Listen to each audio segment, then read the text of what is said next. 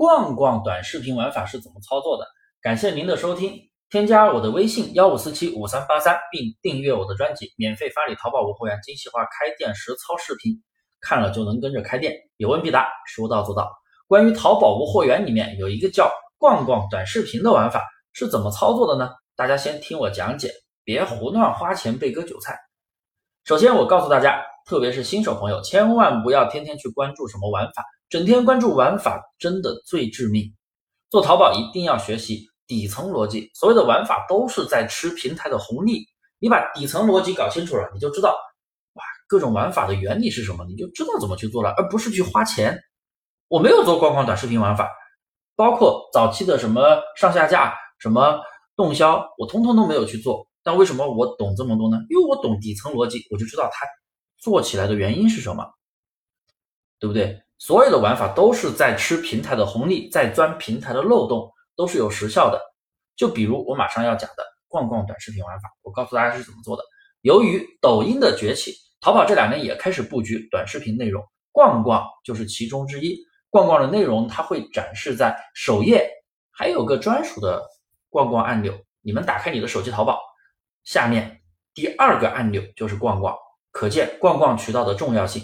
那么，所谓的逛逛短视频玩法，就是每天发多个视频关联你店铺的商品，只要你的视频是原创的，系统就会不断的展现给买家。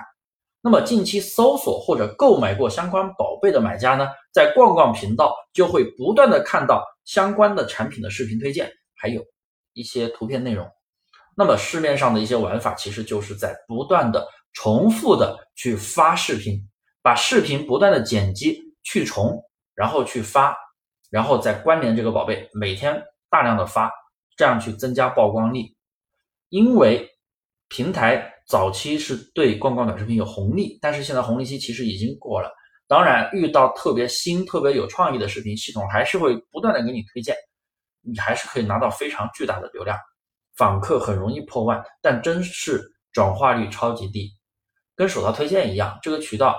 对于无货源来说，你只能感受到流量的巨大，你感受不到转化率的提升，甚至可能压根就没啥转化。如果你的视频真的就是抄袭乱七八糟的，但是做这个东西的基本上就是抄袭剪辑，把视频去重，但是平台的审核机制也在变严格，所以你不要以为你花钱买了个软件就能视频去重了，错。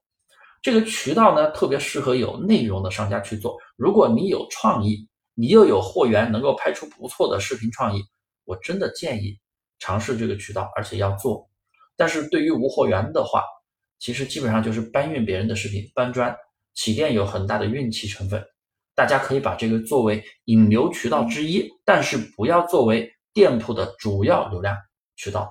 也就是说，你整天在上货，然后去搬运视频，你只做这种。你不做内容，不做搜索，并不长久。好了，那么我就讲这么多，大家别忘了订阅我的专辑，添加我的微信幺五四七五三八三，免费发你淘宝无货源精细化运营视频课程，有问必答，说到做到。